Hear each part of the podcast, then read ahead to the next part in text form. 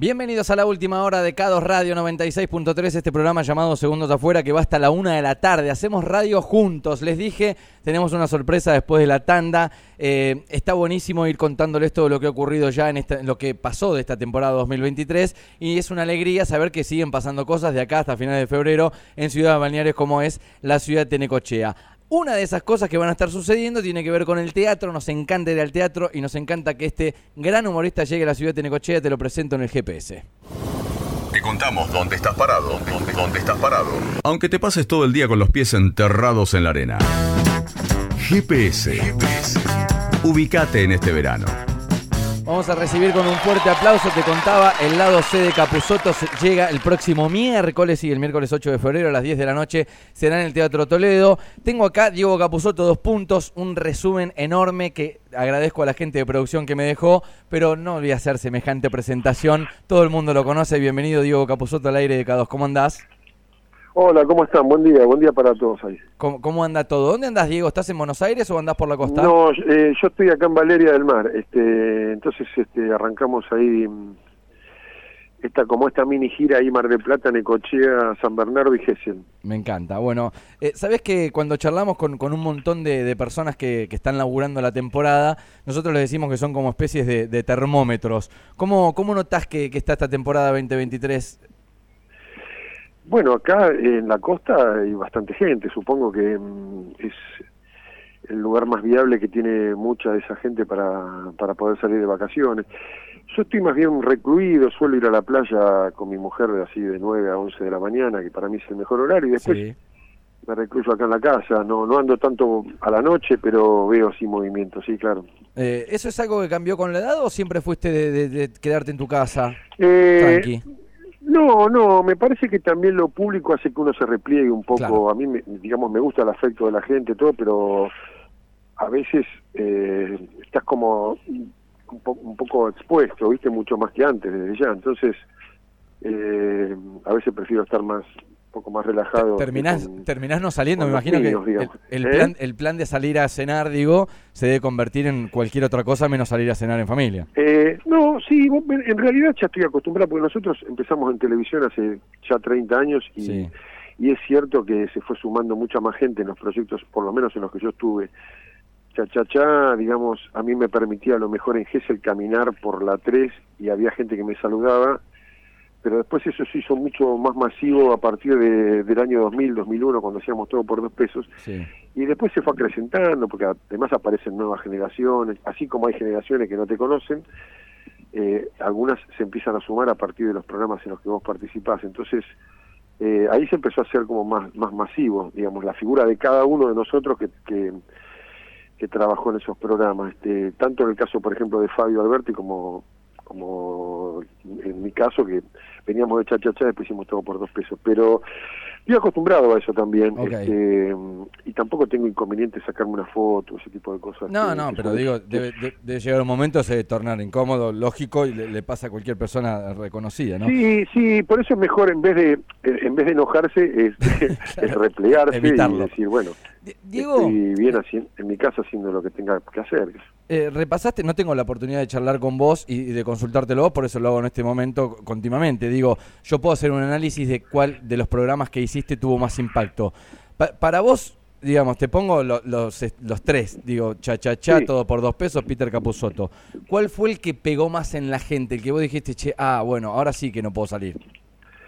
Es que probablemente haya sido este último, pero eh, digamos, también eh, uno llegó a donde llegó a partir de siempre de un programa que es como el puntapié, que fue Cha-Cha-Cha, ¿entendés? Este, que era eh, una posibilidad que a nosotros nos resultaba lejana, el hecho de laburar en televisión. Para nosotros y para nuestra generación, la televisión era para ser espectador de la misma, pero jamás pensábamos que íbamos a trabajar ahí, menos que menos haciendo un programa de creado un poco por todo por todos nosotros, un programa colectivo donde cada uno aportaba ideas y las cosas, no nunca yo jamás pensé que podía estar ahí. Y ese primer programa fue Chachachá. Eso después nos fue llevando a otros proyectos, como el caso de Todo por Dos Pesos, que también era otra cosa, tenía a lo mejor eh, algo parecido en el humor, pero con otra estética, digamos, podía ser más este, referencial para la gente, porque era una parodia a la televisión y era un poco más directo el programa, si se quiere como concepto. Cha Cha Cha tenía una locura donde a, lo mejor un número no tenía que ver con el otro, este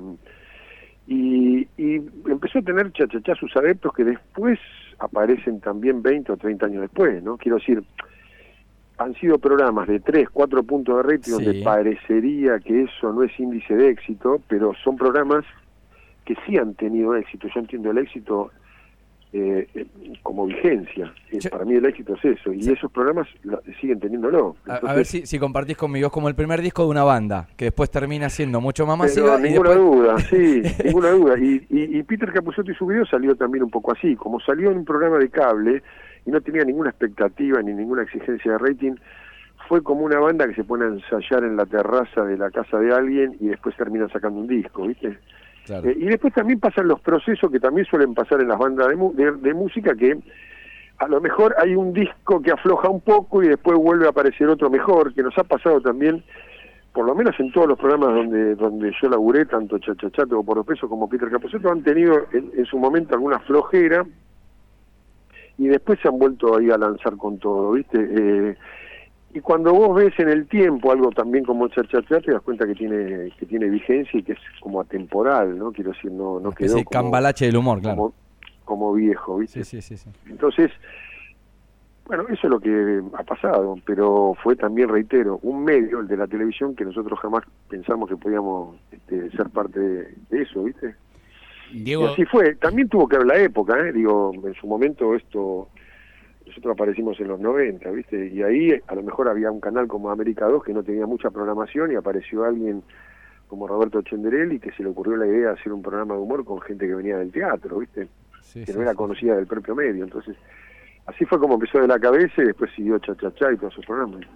Diego, dentro de la gran cantidad de, personajes, sketch que la gente recuerda de los programas que decías, con qué se va a encontrar la gente en el, en el lado C, eh, con la obra que, venís, y si hay nada de eso o un poquito. No, el lado C es una es una charla más abierta, digamos, es una charla que yo tengo con Nancy Gianpaolo que tiene es más autorreferencial, que tiene que ver con mi vida, con cosas este, que a lo mejor no he contado, que son más personales y que también están vinculadas a los programas en los que participé, donde también hay videos de algunos de esos programas y la gente tiene la posibilidad de verlo ahí como si fuera casi una, una película, digamos. No es un no es algo teatral, digo, no, no, no es que estoy haciendo personajes, este, pero digamos, yo siempre siento que eh, dos cosas. Primero, que la gente que se acerca a ver esto es gente que obviamente te conoce y le gusta lo que haces, porque es una charla, no es una obra de teatro que puede ir alguien que a lo mejor no te conoce y tiene curiosidad. Eh, eso por un lado, y por otro lado, después, este, lo que uno cuenta eh, depende de cómo esté contado y depende de lo que se cuenta, siempre es interesante escuchar algún relato. Eh, y yo me pongo en el lugar de, bueno, ¿qué me pasaría a mí si hay alguien que a mí me gusta que está haciendo una charla y está contando su, su propia historia, digamos, ¿no? Eh, bueno, probablemente lo iría a ver. te, pones en público, claro. y, por, y, por, y por otro lado, uno, uno tampoco se cuenta solo a sí mismo, ¿no? Porque en la historia de cada uno aparecen otros siempre. Entonces, eh, me parece, yo siempre dejo aclarado esto porque no, no es un, espectáculo en donde yo además de charlar voy a hacer personajes y eso, ¿viste? Eh, que no lo esperen, claro. Y la receta, perdón. No, no, que no lo esperen, digo, que no esperen encontrarse con Mickey Vainilla, por ejemplo, porque no, lo, no, va a pasar. No, sí, se pueden encontrar con Mickey Vainilla en, alguna referencia, digamos, y volver a disfrutarlo. O a lo mejor ver un Mickey Vainilla que uno lo vio y no se acuerda. Sí, sí. Y eso em, da, da, siempre un efecto muy, muy grato en la gente porque conocen esos personajes. También puede ir alguien que no conoce el programa y, le puede dar curiosidad, pero eh, la mayoría de la gente conoce los personajes y lo disfruta cuando lo estás poniendo ahí en pantalla, ¿viste? Eh, hay cosas de todo por dos pesos, cosas del ranking, algunos personajes más emblemáticos, si se quiere, de, lo que hicimos con Pedro Saborido, y, y la gente lo disfruta. Este, también todo está contado con humor, también por, por momentos puede parecer un, una especie de espectáculo, si se quiere, para nombrarlo de alguna, de alguna forma, pero mm, no es lo que hemos hecho también en Necochea, como Que Noche Bariloche, Una Noche en Carlos Paz, que eran obras de teatro, digamos, con una idea, un concepto y con personajes. bueno, esto no es eso, es una charla donde yo estoy ahí en, primera persona, pero bueno, este, siempre nos ha ido, eh, la hemos pasado bien, tanto la la gente que ha asistido como nosotros. Eh, tengo entendido que hay como una especie de vuelta al final de, esta charla, Diego, con la gente, con el público, digo, hay como una interacción. No, no, no, no, no, En un momento eh, también había gente que, que, preguntaba, que hacía preguntas y después eso se empezó a hacer un poco más complejo porque también algunos teatros son grandes, entonces... Sí, sí, el, eh, audio, el volumen, te escucho, no te entiendo. Sí, hay algo ahí que se, que se, corta. confuso y... Claro. Eh, no, no, hay una charla que la gente, por lo menos hasta ahora, yo siempre sentí que la, la, ha disfrutado. Es un, como un momento ahí que se comparte pero digamos, eh, claramente gente que te conoce y que le gusta el programa y le gusta lo que haces.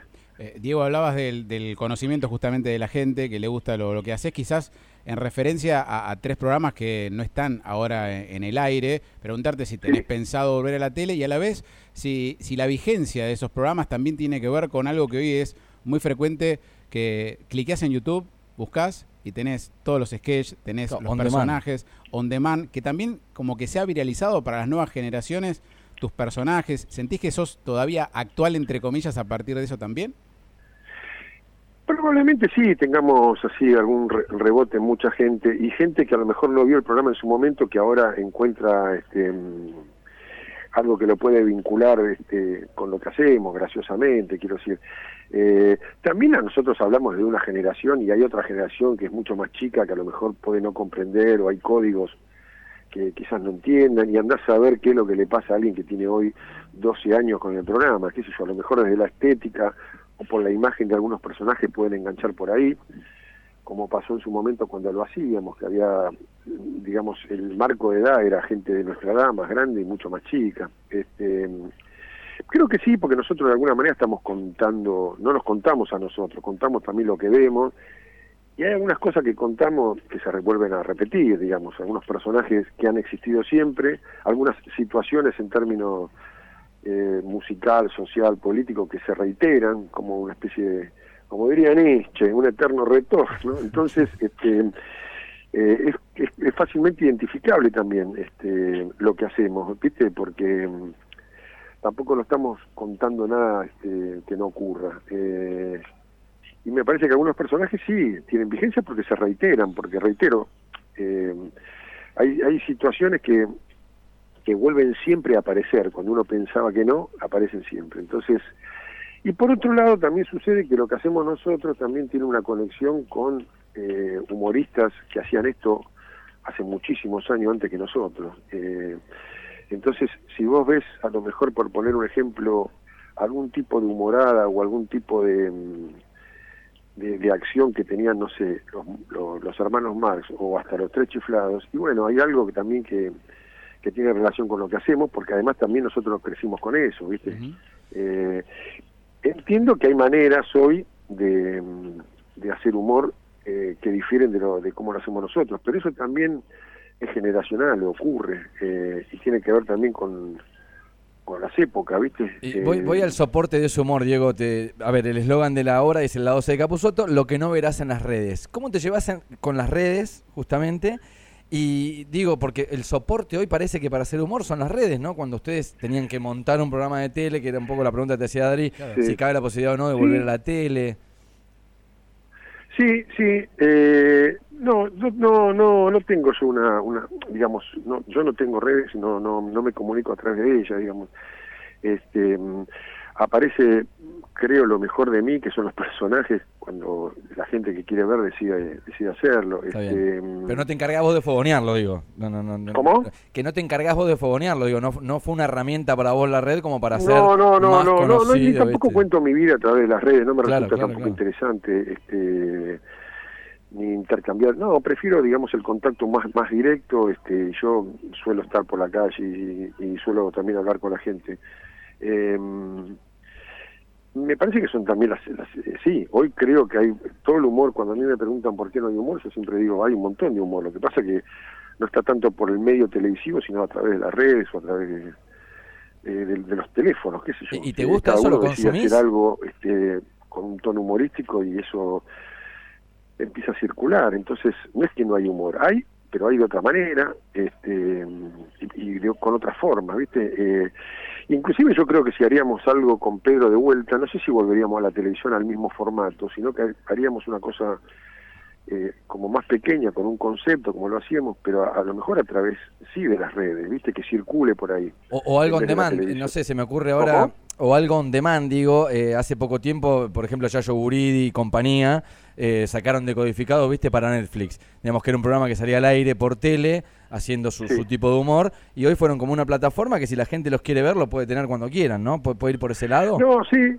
sí, sí, pero fundamentalmente más allá de eso, de, lo, de, em, de la plataforma, me parece que eh, nosotros volveríamos con otro con otra manera ¿viste? volveríamos con un poco con la idea para nosotros porque siempre hacer un programa es como un circuito cerrado viste entre los entre los que lo hacen. Después eso sale a la gente y la gente lo, lo toma o no digamos y se empieza a circular en la gente a partir de que uno lo hace y lo pone a la vista. Eh, la manera que lo haríamos sería como si nosotros estuviéramos como si no hubiésemos hecho el programa este nunca y lo, lo volviéramos a hacer con esa sensación de estar haciendo algo que en realidad sabemos que lo hicimos, pero con una manera eh, distinta a, este, a cómo lo hicimos, ¿viste? Entonces, em, el gran regreso del programa por la televisión y, generar esa expectativa eh, no es a lo mejor lo que más queremos, ¿viste?